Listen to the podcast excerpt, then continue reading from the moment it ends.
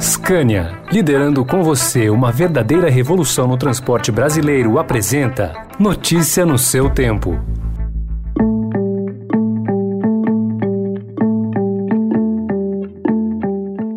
Olá, seja bem-vindo, seja bem-vinda. Começa agora mais uma edição do Notícia no seu tempo. Esse podcast é produzido pela equipe de jornalismo do Estadão para você ouvir em poucos minutos as principais informações do jornal. Entre os destaques de hoje, Grandes empresas pedem em carta protagonismo do Brasil na Agenda Verde. Projeções indicam derrota de Angela Merkel na Alemanha e as crises que marcam os mil dias da gestão Bolsonaro. Esses são alguns dos assuntos desta segunda-feira, 27 de setembro de 2021. Estadão apresenta Notícia no seu tempo.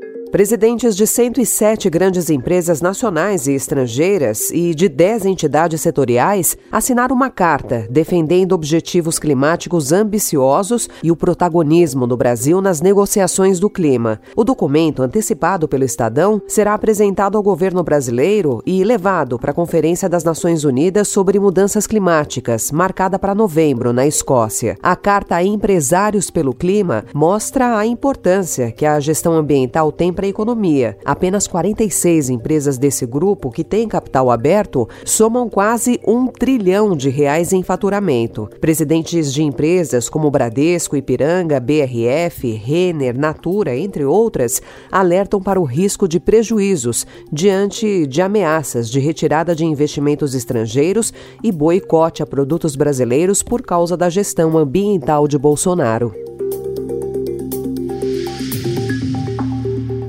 E nesta segunda-feira, Jair Bolsonaro completa mil dias de seu governo, sem ter o que celebrar. Desgastado, tem perdido cada vez mais capital político por causa de uma mistura de problemas, como as quase 600 mil mortes na pandemia do coronavírus, a disparada da inflação, o desemprego e suas sucessivas ameaças à democracia. Pesquisa divulgada na quarta-feira pelo IPEC mostra que a avaliação negativa de Bolsonaro já supera a metade dos brasileiros, com 53% sendo que 42% o consideram péssimo e 11% acham ruim.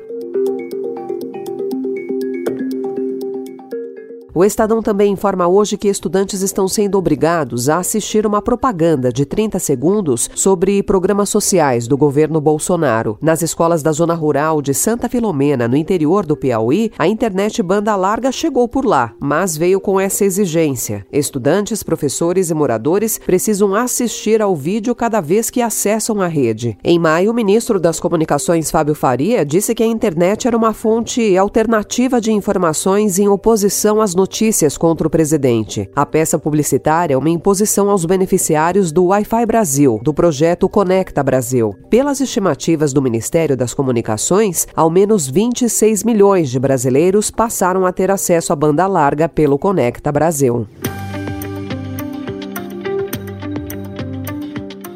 Em economia, o jornal traz a informação de que a modalidade do saque aniversário do FGTS e o uso desses valores como garantia para empréstimos ajudaram a impulsionar as operações de consignado e baratearam o custo do crédito para os trabalhadores. Dados da Secretaria de Política Econômica do Ministério da Economia mostram que até julho a média mensal de concessões de crédito consignado está em 1,4 bilhão de reais, acima do observado no ano passado, que foi de 1, 1,24 bilhão.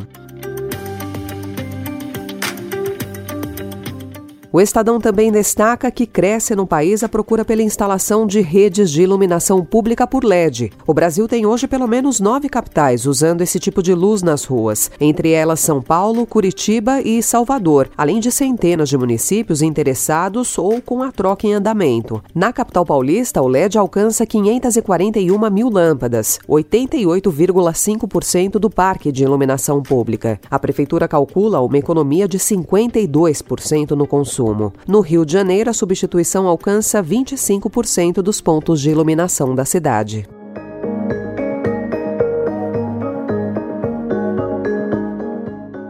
Na Alemanha, a população foi às urnas ontem para escolher quem deve comandar a maior economia da Europa. As primeiras projeções confirmaram o que apontavam as pesquisas. Uma disputa acirrada, mas com uma pequena vantagem para os social-democratas, liderados por Olaf Scholz, que larga na frente para substituir Angela Merkel no cargo de chanceler. Os primeiros resultados oficiais devem sair hoje e os números consolidados levarão uma ou duas semanas, de acordo com autoridades eleitorais.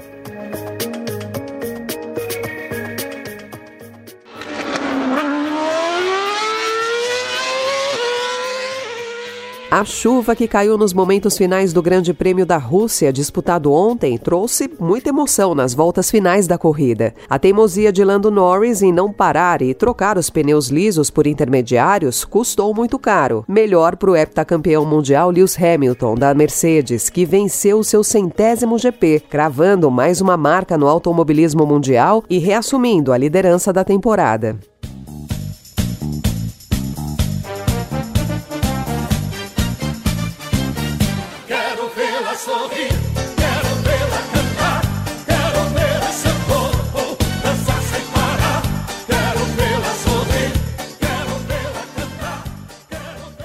A coluna Direto da Fonte traz uma entrevista com o Sidney Magal, que após o hiato provocado pela pandemia, volta aos shows presenciais, com apresentação no Tom Brasil, dia 30, em São Paulo. O cantor conta que sempre se esquivou de drogas nas festas e camarotes e revela que não existe apenas um Sidney, mas dois. O Magal artista, que vendeu um milhão de discos na década de 70 e atuou em novelas, e o Magalhães, a pessoa longe dos holofotes. O artista também terá a história de amor dele com a mulher Magali Retratada no cinema. Com o título Meu Sangue Ferve por Você, o filme terá um elenco de nomes famosos da televisão.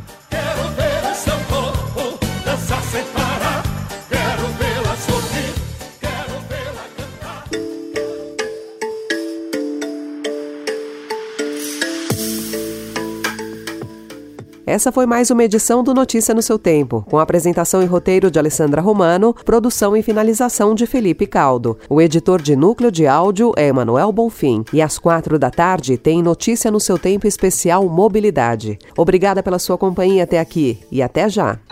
Notícia no seu tempo. As principais notícias do dia no jornal O Estado de São Paulo. Notícia no seu tempo. Oferecimento Scania, liderando com você uma verdadeira revolução no transporte brasileiro, rumo a um setor mais sustentável para os negócios, as pessoas e o meio ambiente. Acesse www.soluçõesescania.com.br e saiba mais.